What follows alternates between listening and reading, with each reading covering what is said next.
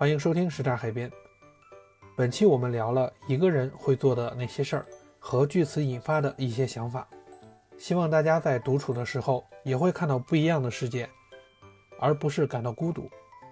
本期主播小米、梅花牛、老 A，请大家继续收听吧。国际十级孤独，对吧？对，啊，我给你们读一下啊，挺有意思的。第一集，一个人去逛超市，我觉得这个这个没啥，挺正常。第二集，一个人去吃餐厅，这个也挺正常的吧？对。第三集，一个人去咖啡厅，哎，这个更正常了呀。太正常了。对。第四集，一个人去看电影。第五集，一个人吃火锅。第六集，一个人去 KTV。第七集，一个人去看海。第八集，一个人去游乐园。第九集一个人搬家，第十集一个人去做手术，是这个版本吧？嗯，略有不同，但基本基本相似。差不多。嗯。然后这十集里头，我刚刚看了一下，一个人搬家这件事情，因为我也不是一个人住，所以我涉及不到。嗯。然后我就只剩最后一个，一个人做手术没干过，其他都干过是吗？对。这么想一想，我没有一个人去看过海，我没一个人去看唱过 K。哦，一个人唱 K 我也没去过。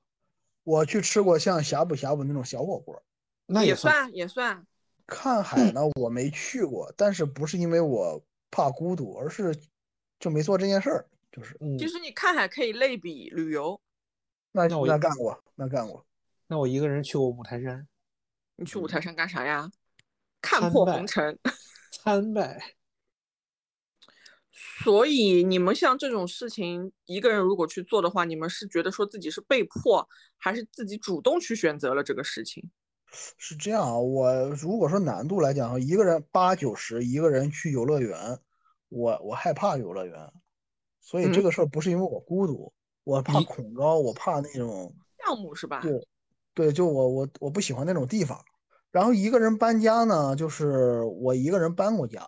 而且只要是说我不需要别人搭把手，以前说实话租房子住是搬过的。然后一个人做手术，我觉得这个事儿呢和孤独也没有什么关系，因为不能一个人做手术啊，就是你得有有亲属签字啊。至少手术是需要签字是吗？是有个同事不是去割过那个汗腺嘛？他而且看的是那个胸外科，就是从那个腋下微创进去的嘛。他那个手术他就是一个人去做的。哦，我我是没有做做过手术。我我我从来没有做过。当时他在办公室跟我就因因为他请假的时候，我们 HR 会知道嘛，然后就知道他是一个人去做手术这件事情的时候，我们还问过他，我们说一个人你真的 OK 吗？我们说，比如说你术后醒过来，你不能下床或者什么的，嗯，需不需要有一个家属？因为他其实是主动自己选择一个人做手术，就他根本就不想让家里人知道，不想让家里人知道的原因，主要是他跟家里的关系也不是那么好。再加上他觉得家里人就算过去也帮不上什么忙，因为他觉得如果术后他不能自理的话，其实你家属如果不是很专业的，也不知道怎么去搞这些事情。他觉得不如找一个护工。然后我们就说，那如果有个家属在的话，就是会又有一个护工，那是不是心理上会更好？他说他不觉得，所以他最后是一个人去的。其实我能接受一个人做这样的手术，我是觉得可以的。嗯，哎，我不知道你们刚看到这个表的时候啥感觉？我说这，我觉得这这不算，这不算事儿啊，这都。对呀，我觉得这，我觉得这个好正常呀。就 说明我们是，就所以这说明我们三个人其实能接受孤独的这种阈值很高。就我身边有一个，我身边有一个大学同学，跟我关系也蛮好的，然后他一向都认为我不管一个人去做什么。哪怕我这件事情是主动的，我觉得我这个事情就是想要一个人更自在、更舒服的情况下，他也会觉得我很惨，因为在他的世界里，他就不可能一个人去旅游、一个人去逛街、一个人去吃饭。他是一个做什么事情都需要有个伴儿的人，就是不管男的女的，不管我今天是找一个我的好朋友，还是我今天找我男朋友，或者说就是他现在结婚了，我找我老公，反正我必须有个人陪我去干这个事儿。我绝不能一个人逛街，也不能一个人吃饭，也不能一个人旅游。如果这件事情出现没有其他任何人能陪的情况，他就放弃不去了。我刚看到这一个表的时候，我就大眼看了一下，我就觉得这个太正常了。我中间虽然有几个事没干过，比如说一个人去看海没干过，就单纯因为懒不想去。比如说一个人没去过游乐园，是因为我觉得游乐园其实并不好玩。一个人搬家，我跟牛哥也是一样的，因为之前的时候一个人住，我一个人搬家，如果我掂量一下，我觉得我东西太多了，我可能分个五六趟还搬不完。这个时候我会找一个朋友过来帮帮忙，把东西搬过去。我觉得这种的应该应该也算一个人搬家吧，对吧？对，我觉得只要那个人出现，不是为了陪伴，不是情感上的需求，我觉得就不能算啥，不，嗯，不能算。对，我那同学就不行啊，我那同学他如果就是但凡只是小毛小病，只是去挂个科看个病的，他也得有人陪。呃，我曾经在考研的时候，就跟一个同学一块考研，就是好几个好几个同学就一块上自习，然后大家基本上就是呃我。到了午饭的时间，我这段书看完了，我就去吃饭。然后一般来讲都不会说等太长时间，比如我还有半个小时，你要等我，这不会等那么长时间，但三五分钟是可以的。但是就有一个同学，他一定会凑凑一个人一块去吃饭。他先看完书了，你还多长时间？我说这道题还有半个还有半个小时，十几分钟做完，那我等你，一定要等。如果你不等你，他会想办法想办法找别人。他是会发短信找别的自习室的同学一块去吃饭，约着一块去吃饭，每顿饭，他反正他就不能一个人去。嗯，啊，我这个事儿我就特别不理解。我说你大家时间都挺紧的，你怎么你就感觉你的时间好像就就为了等人哈，就就很浪费的样子。另外就是看电影，其实我倾向于一个人看电影，我不喜欢和人一块看电影。我看电影的时候不愿意跟人讨论。对，一旦对一旦说旁边有一个人，他说哎这怎么意思？那怎么回事儿？哦，我就觉得打断我的思路，我就我我就在看电影上，其实其他的事儿，其实我并没有说我一定要有个伴儿，或者一定不能有个伴儿。但是只有在看电影这件事上，我是倾向于不要有个伴儿。我想一个人。主观选择一定要最好一个人去。哎，对，是的，是的。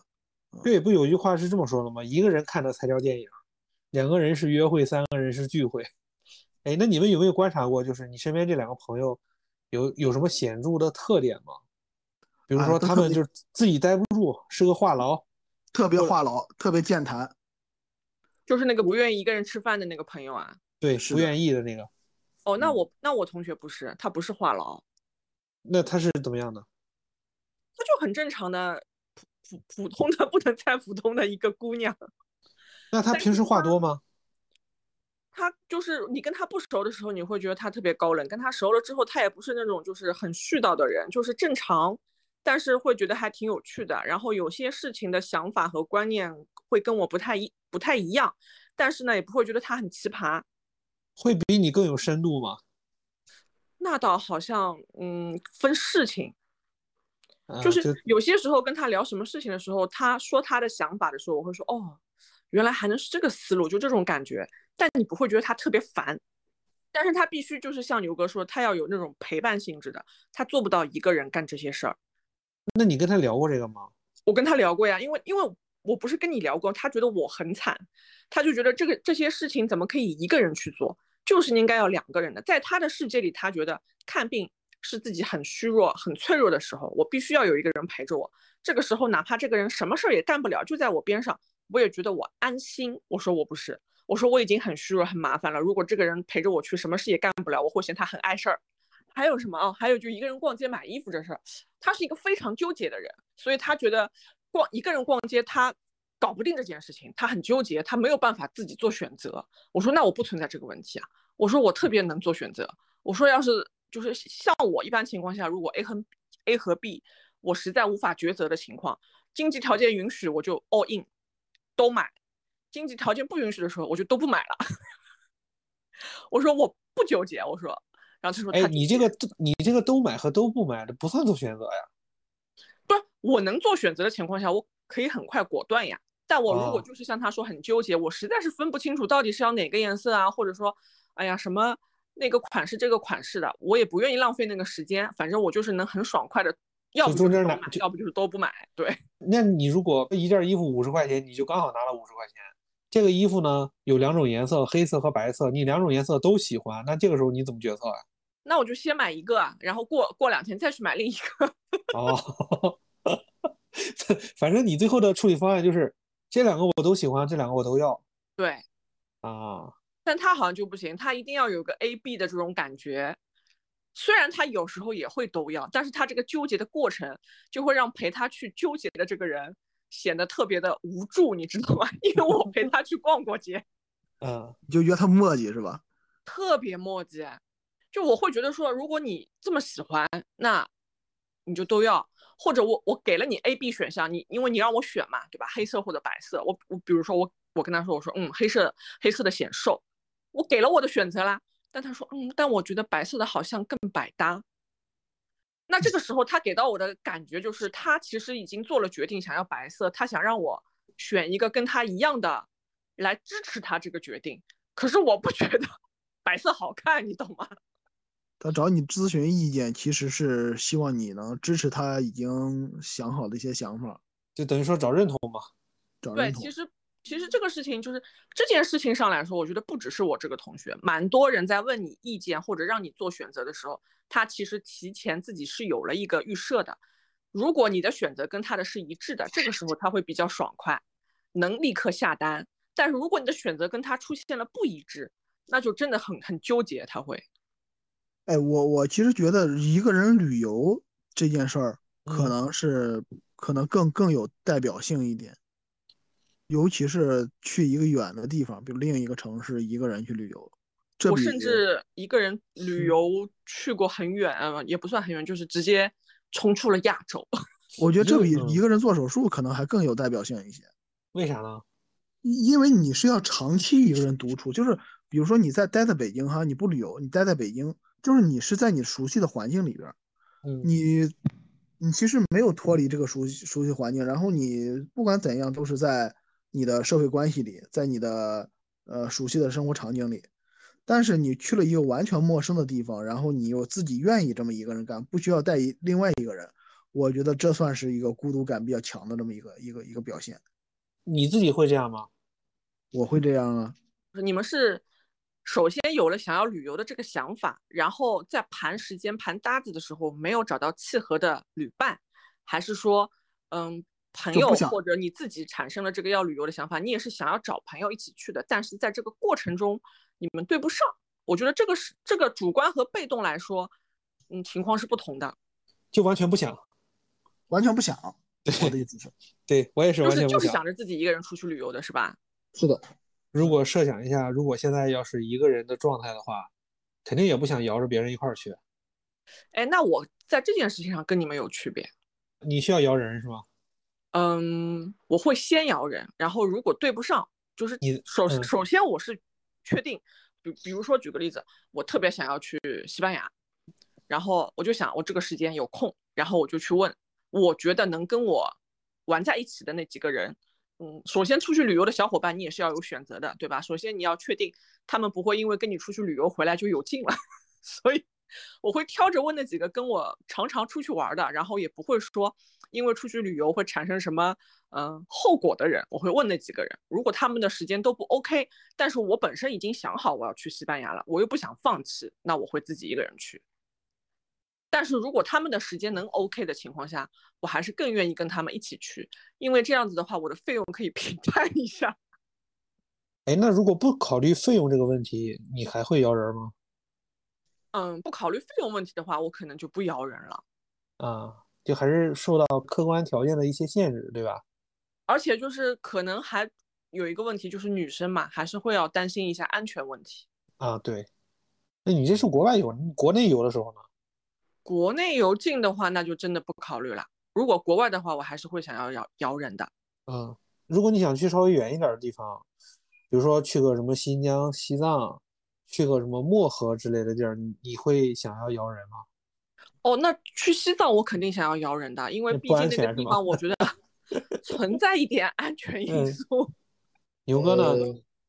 如果去西藏，我他妈也有点害怕，我我 也会摇人的，这个和孤独没有关系，有点心虚一个人，因为我我自己我去过青海啊，去过青海，在两千多米的时候我已经要摔跤了，就是缺氧了，就是就不太行了。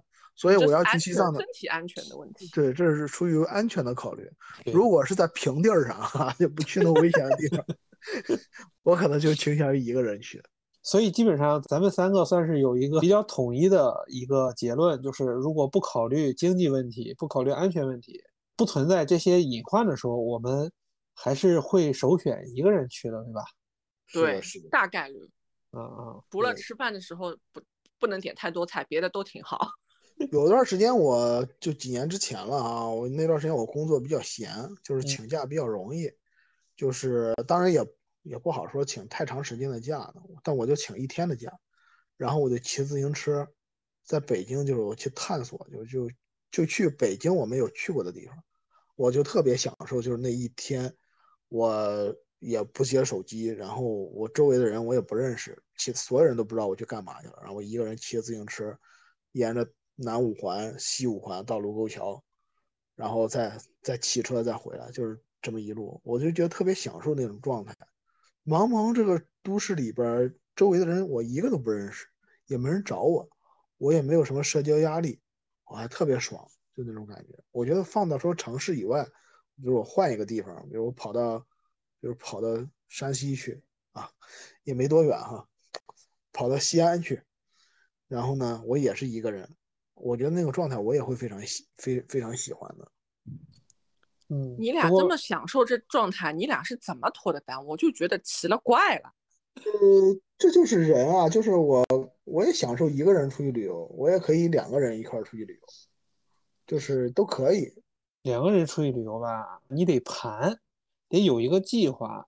比如说我们呃定好了目的地，规划好了行程路线。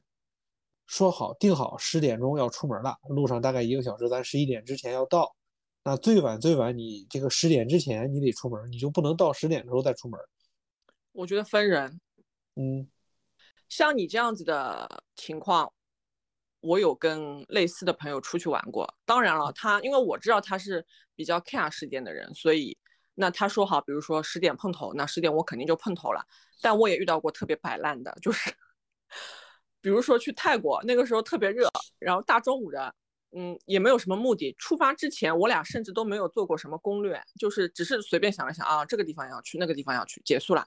然后到了那边之后，每天都是当天晚上搜一搜谷歌地图，然后看看周边离什么地方近，然后就说啊，第二天就是只只去这个地方，那好像也不用很早起来，那就十点出门吧。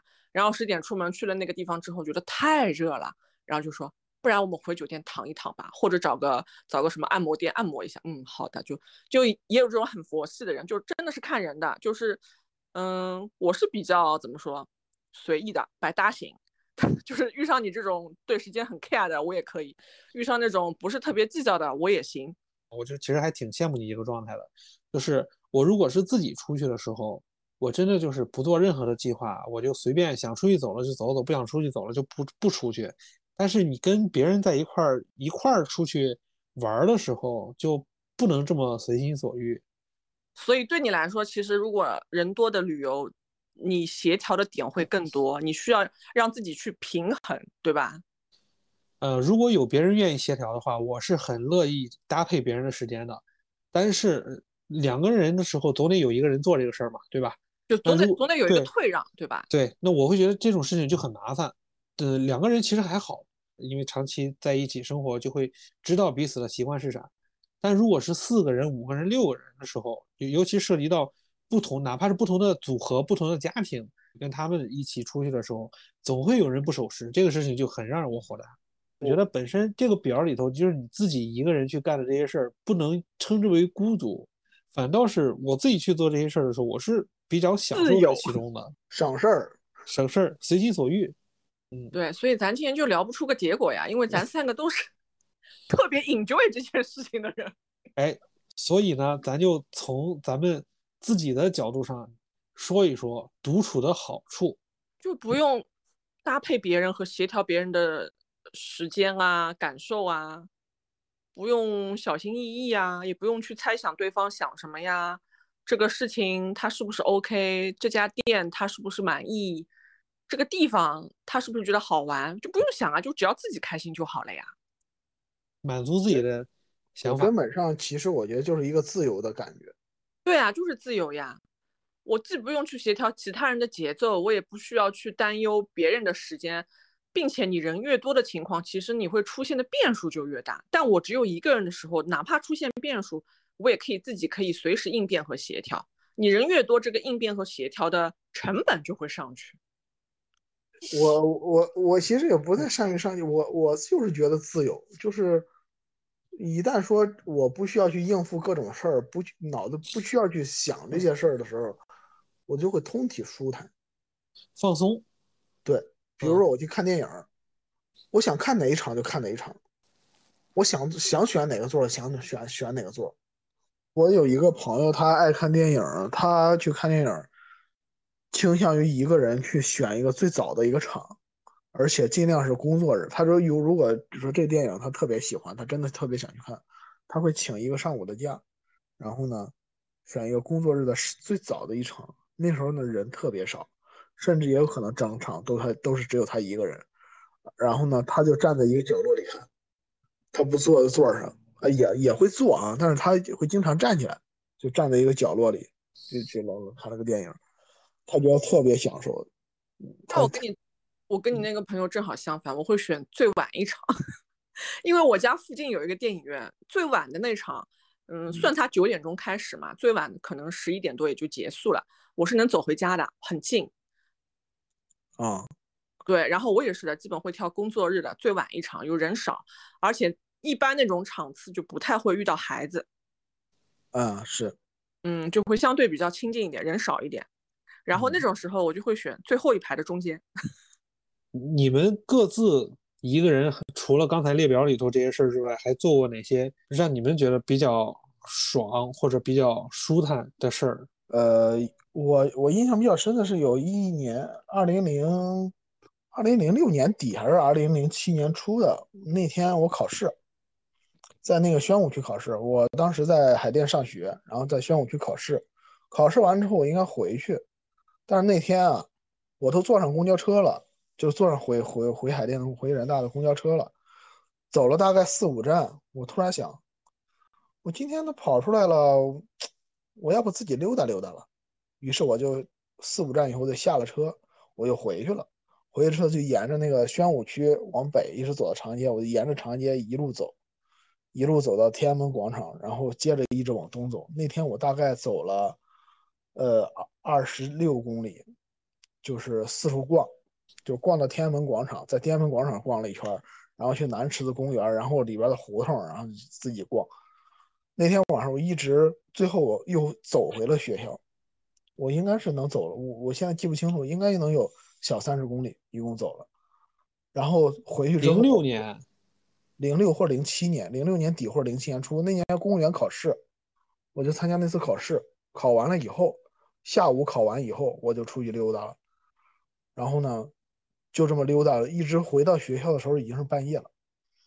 然后就就那天，我累的回去，我就洗洗脸、洗洗脚、上个厕所就睡觉了。然后我第二天，我觉得前一天就像做梦一样。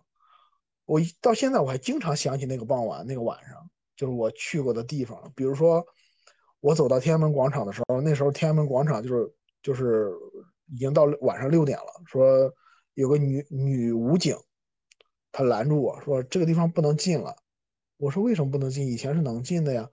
他说那个最近是不能进了，嗯，那个我们要清场了，那个你要进来玩，你明天再来玩。于是那天我其实天安门广场没进去，然后那个女武警还跟我合了一张影。我说咱俩合张影吧，她也特别开心的跟我合了一张影。啊，但是那照片找不着了。然后呢？接着我就没没进广场，然后我接着沿着广场走东侧，然后进了南池子。南池子的左右那个那个大街的左右两侧那个公园，现在已经进不去了，但当时还是开放的。然后我就在那个小公园里边溜达了一会儿。然后呢，他那有些那个灯，路灯是搁在地上灯，它那个造型呢是一个蚌壳，蚌壳里边呢是珍珠，那个珍珠就是个灯。啊，我特别喜欢那个灯，我在那个那个地方自己自己。自己坐了能有十几分钟到二十分钟，周围一个人都没有，我就在那儿坐着，坐了一会儿，然后我想，哎呀，以后这个地方真好，我以后还要来。然后玩了一会儿就走了，就这两个地方我印象特别深。但是后来我再去的时候，那个地方就不让进了，我也不知道为啥，就那个公园就不让不再让进了。就就关闭了。但我还记得那个灯，大概能有六七个灯错落的放在地上，假山什么的，就是就那个海，就那个叫寿山石，就那种就那种奇石放在奇石上，然后那些特别大的蚌壳下面亮着光，特别漂亮。那个我印象特别深，就那个。还有一次是我出来面试，我到那个南二环面试，我住在北北北三环嘛，那还是在学校人大北三环。然后呢，我在南二环面试，面试完了之后呢，我要坐公交车回去，结果那天我状态又晕车了，坐了两三站地就晕车了，下来就吐，吐完以后，我想算了，今天就不坐车了，我走回去吧。然后呢，我就一路溜达着，沿着沿着那个，先是走西二环，然后又往西走，拐到西三环，但中间呢，我就去了很多以前没有去过的地方，像。什么三里河路啊，像那什么白广路啊，像那个还有白云观，也是那个地方那时候去的。然后呢，就一路游玩着，下午两点呃三点钟我就完事儿了。从三点钟一路溜达转着，然后一路走到了大概晚上九点多钟回到学校。然后那天我转的也特别多，然后走的我呀那个浑身是汗。那也是五月份吧，五五六月份的样子，五月份。然后中间我还巧遇了我的一个中学同学，在一个天桥上，我一身狼狈的往那儿走，他一身狼狈的往这边走。我们见了面之后，我说：“哎，这么巧在这遇上了。”然后我说：“干嘛去了？”他说：“我去面试了。”我说：“我也去面试了。”然后就在天桥上，就在夕阳下，我们聊了一会儿，然后都没有想起来说我们一块吃个饭啥的。就接着互相拜拜，哎，就我接着往北走，他接着往南走，就特别巧那次，哎，到现在我还记得那那一次，嗯，在天桥下，天桥上，夕阳下，天桥上，在天桥上，夕阳下，嗯，好有画面啊，嗯，所以你自己做这些事儿的时候，听上去有点像是那种临时起意的感觉，我就想走走，转转看看，对吧？哎哎，是的，是的，啊，嗯，没有计划。当时那种走完之后有啥感觉？你还有印象吗？走走完之后，我就回到学校以后，就是这样。你你想，就是我其实我走的时候都是挑的是我没有走过的路，嗯，呃，就是一路上走走看看，然后甚至比如说旁边我记得有烤红薯的，还跟他聊会儿天儿。我饿了，买了个烤红薯，还跟他聊会儿天儿，就蹲在路边一边吃红薯一边聊天。你家哪儿的呀？他还问我你你去干嘛？我说我去面试了。他还问我你大学生找工作好找吗？我说他妈不好找。然后他还问什么专业什么，我还给他讲我学什么专业的，他干啥的，呃，这个专业是有什么用，什么乱七八糟的，就是聊这些。然后聊了很久，聊了半个小时，接着走，就是完全是临时起意，走哪看哪，就是碰到什么有意思的事儿我就停下看一看，或者是聊一聊，然后就接着这么走。然后回到学校，你知道就是。后来一一因为最后要回到学校嘛，就是最后要回到我熟悉的路。我记得我是从魏公村那个地方拐到了三环上，到了三环那个地方，那就是我熟悉的路。到那时候我就觉得，哎，今天的走路就结束了，又回到我熟悉的地方了，就是感觉刚才那个抽离的感觉又回来了，就是原本是抽离的抽离的一个状态，然后现在又回来了，就是后边那段路就索然无味，嗯，就很符合你观察的那个本质。呃，是的，是的，是的，对，就就很索然无味，就是后边那段路加大概一两公里，就是索然无味的就回去了，回去就觉得哎呀，就感觉很快，就是你想我在路上走了好几个小时，其实挺漫长的，但是他回去以后就觉得哎呀，好快啊，就结束了。今天感觉就自己撒了一次欢儿，或者是撒了一次野出去，然后现在又回来了，结束了，就收心了，就这种感觉。对，那有没有可能就是，如果你拉着另外一个人跟你一块儿干这个事儿，首先这个人有可能拉不来，再再一个就是这个人即便是拉来了，好像你们两个人走在路上的时候，你是不是也没有办法去发现一些有意思的人和事儿？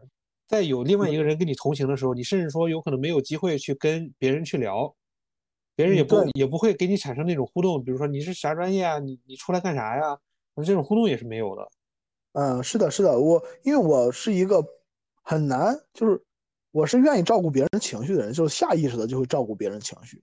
我是这种人，就是我不可能说我跟你一块儿出去，我当你没我我还当没有你这个人，我想怎样就怎样，我做不到。我不是说有意识的做不到，而是而是我就是这么一个人。所以如果是两个人一块儿出去的话，肯定不会像这么随性。即使你不说什么，你一直跟着我，我也不可能这么随性。我拐弯的时候，我得我总得问问你，哎，往这走。我突然好奇一个问题啊，嗯，比如说咱俩走一路，但是全程咱俩不交流，你能忍住吗？我忍不住啊，我觉得好怪啊。老爷，你也忍不住吧？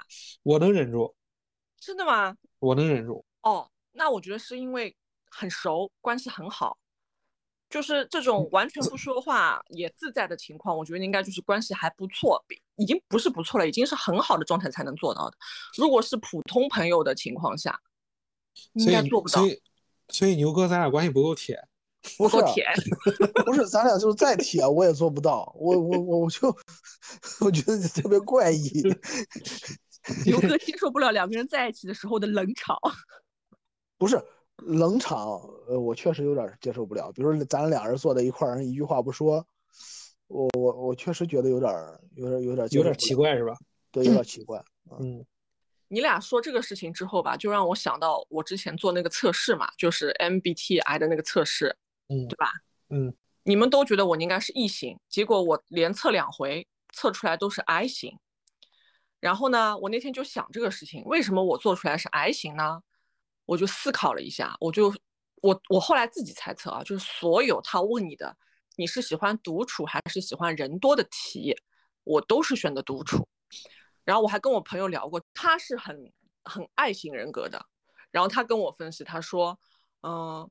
你可能只是自己比较享受一个人的状态，但是如果人多的情况，或者或者需要你去 social 的情况，不会对你造成消耗，不会，也就是不会对我造成负担。我说是的，我说虽然我自己很主观，会比较喜欢一个人待着，但是如果比如说来了一群朋友，或者今天谁找我出去聚会，我不会觉得这是我的负担，我也不会觉得我今天跟他们出去聚会或者一起出去旅游，会对我形成消耗。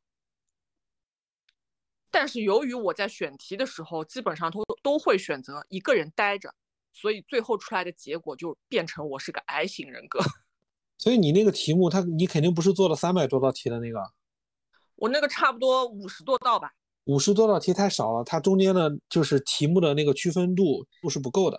其实这个也好理解，因为它本身它就是一个左右摇摆的一个，I 和 E 是对立的两面嘛。那肯定是左右摇摆的嘛。那你的分数有可能是 I 比 E 稍多那么一点点，多的那那个一点点，就是你有一些时间能够自己出去的时候，你是会愿意选择自己出去去感受这些世界，感受你自己内心的这些东西的。那这个一定是 I 的一个表现，有点跟牛哥类似吧？牛哥会觉得说一个人自在，然后舒服，他很享受，然后在这个一个人独处的当下，他可能会比较关心周围其他的事情。其实就是这样子，就是你一个人的时候，你的注意点不会在你自己本身了，你一定是在你周围，对吧？是的。但如果你是跟两个或两个以上，你的注意点一定是在那个人身上了，就是一定是在跟你同行的人身上了，你就这个时候不太会有精力分散在你们之外的那个世界。而且这个我跟你说，就是。如果你去问的话，他可能跟你说，他如果参加一个社交的局，他会觉得对于他自己是一个比较大的消耗，他非常消耗。嗯，我也是这样的，所以我们的 I 的那个分数一定是远高于 E 的分数的。但是你的那个分数，典型的那种，对你的那个分数一定是两方两个分数是比较接近的，最多就是一个五十一，一个四十九，就这种搭配。那小米有自己做过哪些让你比较印象深刻的一个人做的事儿吗？我觉得一个人一个人去游乐园就很印象深刻了呀。迪士尼吗？哦，没有，那个时候上海还没有迪士尼。上海很老的一个游游乐园叫锦江乐园，就是在没有迪士尼之前，上海只有一个老的锦江乐园，然后里面是有坐过山车呀什么那些比较刺激的游乐项目。嗯，再完了之后就只有欢乐谷了。但欢乐谷因为在上海比较偏的地方，就是靠松江比较郊区了。然后那个锦江乐园呢是，嗯，现在当然那个松江的欢乐谷是地铁也能到，但我小时候欢乐谷是地铁到不了的，就对我来说是特别远，所以锦江乐园是我能用地铁到达的最快最方便的一个乐园。虽然它占地面积不大，然后如果你从外地开来上海，从就进了，一旦进了上海市区的时候，你是能看到它那个锦江乐园里头那个摩天轮的，就是它是一个标志性的。你看到那个摩天轮，你就知道啊，你进上海了，就这个。嗯，应该是学校离那边附近比较近吧。然后呢，锦江乐园每年的暑假期间，就是差不多六月份一直到八月份这个期间，它是有夜票的，就是晚上的票会便宜。比如说原本正常的门票它可能九十元，然后到那个时间它只要半价，只要四十五或者四十，但是是下午四点才能进去，然后一直到大概八九点钟出来这样子的。我就自己一个人去了趟游乐园。晚上四点进去，八点多出来，坐了个摩天轮，就光坐了个摩天轮啊？摩摩天轮我是印象深刻的，记得的。然后可能还去坐了个碰碰车，反正刺激性的没有怎么坐，因为排队多，我就不想要在那儿排队，所以我就只是坐了不怎么排队的呃摩天轮，还有那个碰碰车，好像还去了个鬼屋吧，就这样。哎，那你在摩天轮上不会担心那个摩天轮突然就把你吊在了最高处，然后它停了吗？会担心这种事情的人就不会去坐摩天轮。我会担心，但是我也会坐摩天轮。你会自己主动去做吗？会。那你图啥呢？图啥呢？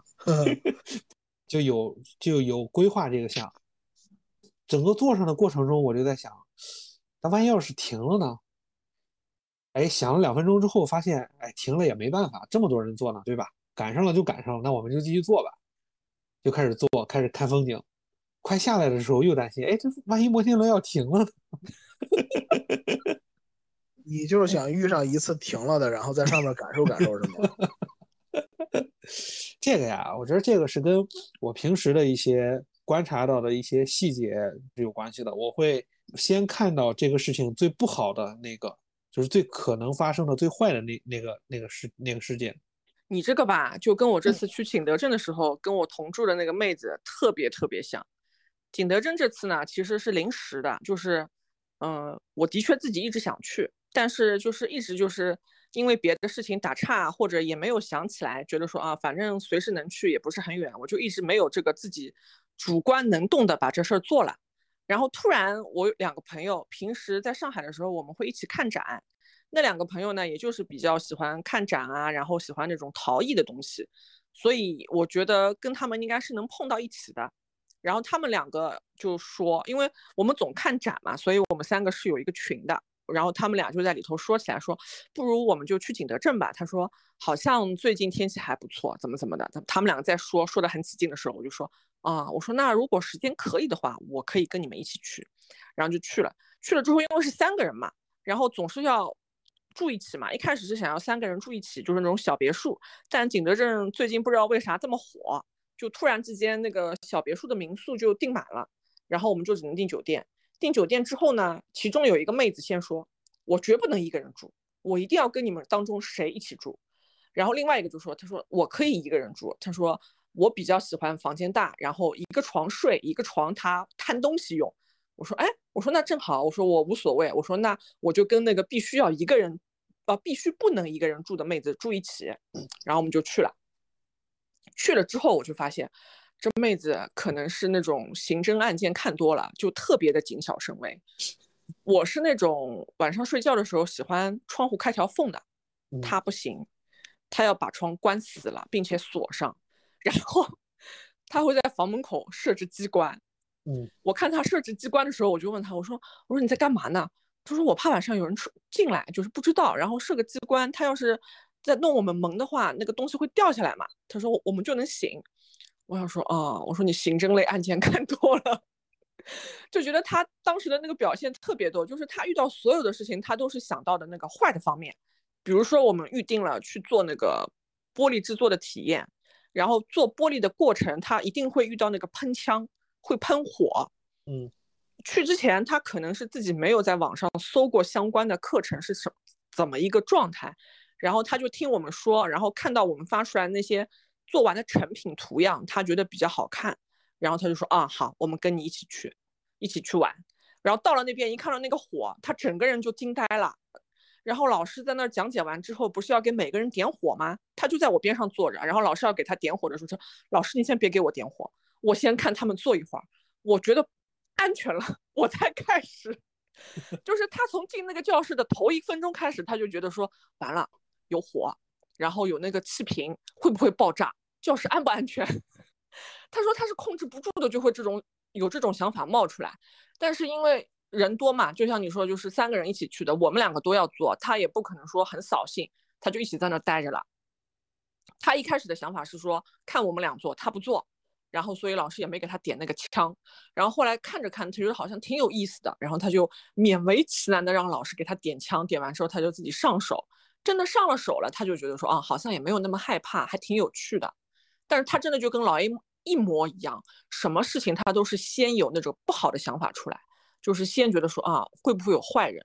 然后先觉得酒店里面会不会有人来开我们房门？然后去做玻璃体验的时候，就是这个教室安不安全？这个气瓶会不会 爆炸？我为什么要跟你说这个妹子呢？因为她这种种表现，就让我觉得她如此谨小慎微。嗯，当然对我跟她同住来说，我觉得嗯很安全。这个 妹子因为会把安全措施做得很到位，他甚至于会看看酒店的安全通道在哪里吗？特别谨小慎微，然后我就跟他聊嘛，有时候我说我说你会不会自己一个人出去旅游？他说绝对不会，不可能的。他说我担心安全问题。我说哦，我说那万一你们公司出差你是一个人呢？他不可能。他说我在这家公司这么多年了，我们公司就没有从来没有过一个人出去出差的，就是都是一群，所以他不可能一个人睡一个房间，他都是肯定会有同事陪他一起的。所以你这个朋友他是典型的缺乏安全感，对吧？对他可能就是。嗯，也不也也也也不能说是被害妄想症，但是他就是会不自觉的会有那方面的想法，他会特别担忧。比如说坐车的时候，这个司机如果长得比较凶悍，他也会担心。我觉得刚才咱们三个在聊的时候，你们两个有一个词出现的频率特别高，就是呃一个人待着会更自由一些，对吧？对。那我我我当然这个我肯定也是有这方面的想法，但是我觉得。一个人独处，对我自己来讲，更重要的是我能够除了自由自在、除了无拘无束之外，我能够有更多闲暇的时间去思考一些形而上的东西，比如说活着有啥意义啊，对吧？虽然思考完了之后发现活着没啥意义，但是呢，这个过程我还是挺享受的。独处的时候倒没有想那么形式上的东西，我就觉得独处的时候，呃。假如是在动的过程中，比如说溜达啊，我觉得我更有我的精力可以去观察去看。如果是静的状态，一个人待着，比如一个人吃饭，我就完全放空，就是我脑子身心就感觉是放空的状态，不去想事儿。我甚至有的时候都不看手机，就就就就待着，我就放空，就特别放松，放松就特别舒服。啊，这这是我喜欢独处的一个状态，就不会去想。我跟牛哥的差不多，就一个人的时候反而不想什么事情。一个人的时候不想放空啊。哦，那说明你嗯，就比如跟朋友什么的，就是会也不是想事情，就是会讨论事情，然后可能就是会有一些想法的碰撞，对吧？但一个人的时候，好像真的不太不太深想。牛哥，你现在回家之后，你会在车里头坐一会儿吗？呃，什么？有时候会，底下抽根烟啥的，对吗？牛哥不抽烟，我知道牛哥不抽烟，就是就是电视常看到的，什么停车库里待一会儿，抽根烟再上去。说什么？那是什么？那是中年男人最舒坦的什么十分钟？对我之我记得很早之前的时候，其实有跟别人讨论过这个问题。就说为啥男的，但是我不知道女生是不是这样，就是男生可能开车回家之后，到了楼下，在车里头待个五分钟十分钟的，你这五分钟十分钟，他可能啥也不干啊，当然也有干事的，就清理一下什么痕迹之类的，也是有的。但是呢，对吧？但是呢，我觉得更多的人可能你就在车里头那十几分钟，就是一个独处的一个状态，能够让自己。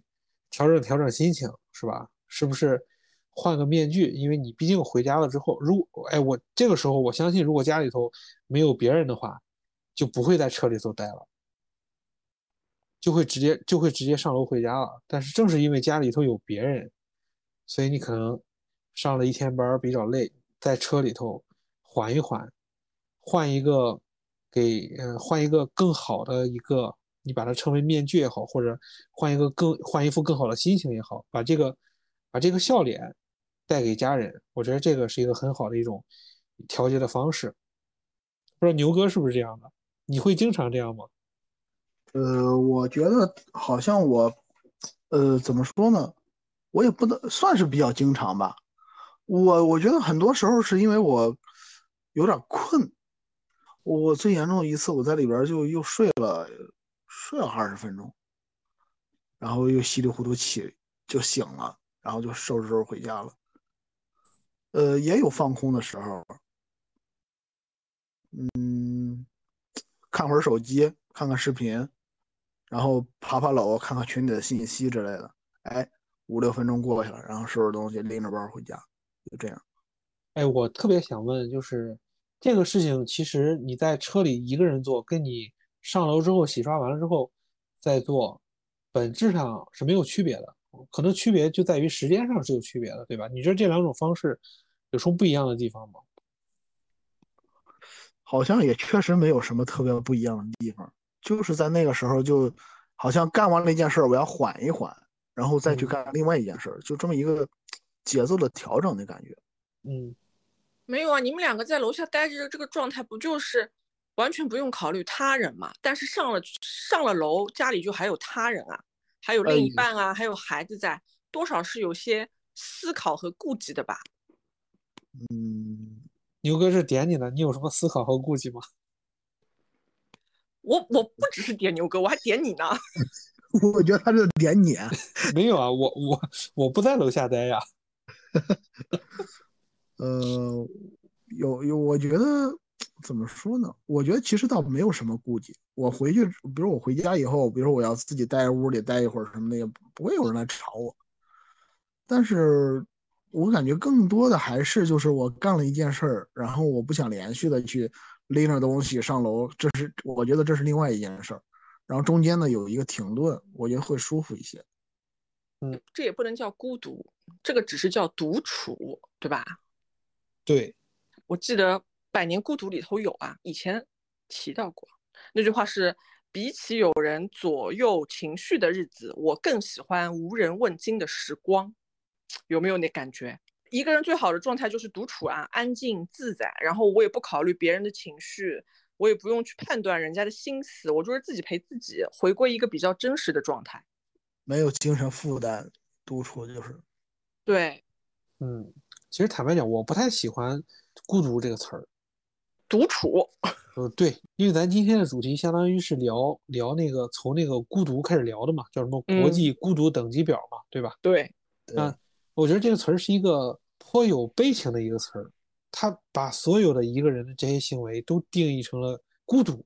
对，我觉得这个不好，不对，咱得正能量，咱就只是独处，对吧？对，咱就是咱就是自己跟自己相处。我记得我上高中的时候，那时候写随笔，就是还还经就孤独这个词儿，好像还是经常经常提到的，有什么享受孤独。什么忍受孤独，就是以这为主题来写一段话，或者写形成一篇小的杂文之类的，还经常写这个事儿。但那时候其实，现在回想起来，小时候就那时候所想的孤独和现在想的孤独或者独处是不一样的。那时候年纪小，体会不到孤独里边它所蕴含的这种，就是我们今天所聊到的这些东西。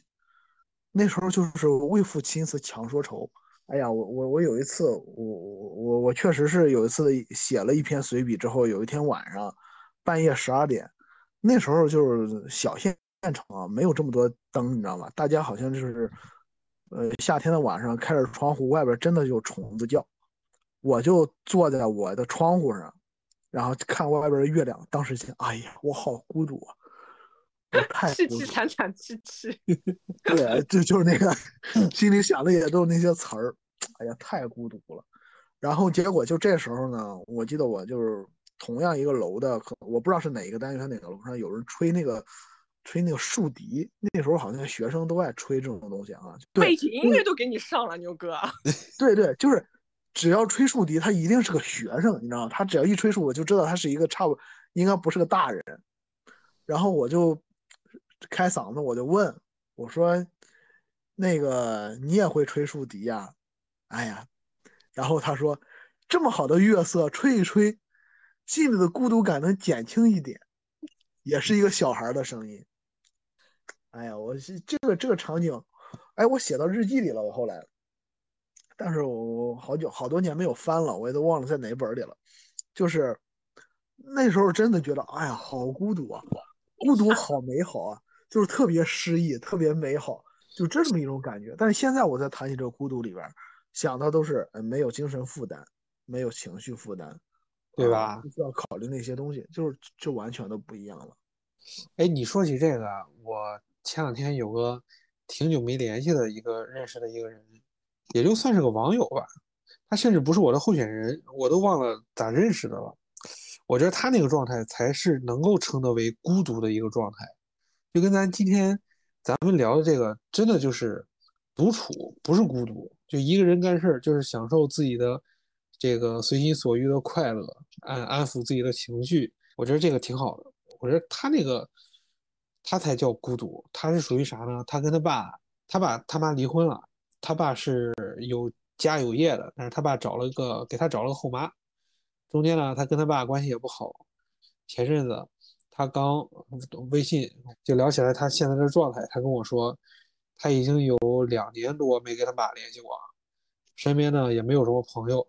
最开始聊的那些网友呢，聊得好的那些，他自以为关系比较好的那些加了微信的那些朋友嘛，那些网友不是朋友，就各自有各自的生活了，该结婚的也结婚了，该谈恋爱的也谈恋爱了。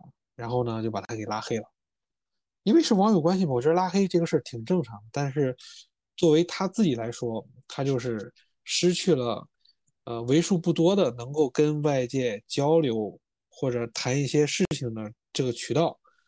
而且他自己的话是，他是也是之前是重度抑郁，一直吃药停药一年。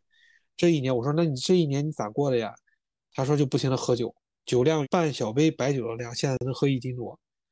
我说，那你这不就成酗酒了吗？他说，对啊，我现在也不吃药了。这个喝醉了之后能够睡得着，不用吃药也挺好。我觉得他这种状态其实是典型的，能够称之为孤独的一种状态。网友们结婚了就得拉黑这件事情，我不太能理解。就是如果他没有事先做一些什么很奇葩的事情。哪怕不是经常联系，但是我也不会拉黑人家呀。就这个事儿其实还挺正常。我也有朋友没有没有线下见过面，但是呢，他找你做过一些相关的咨询。当时的那段比较惨痛的那个时间过去之后，逐渐的跟你就没再联系了。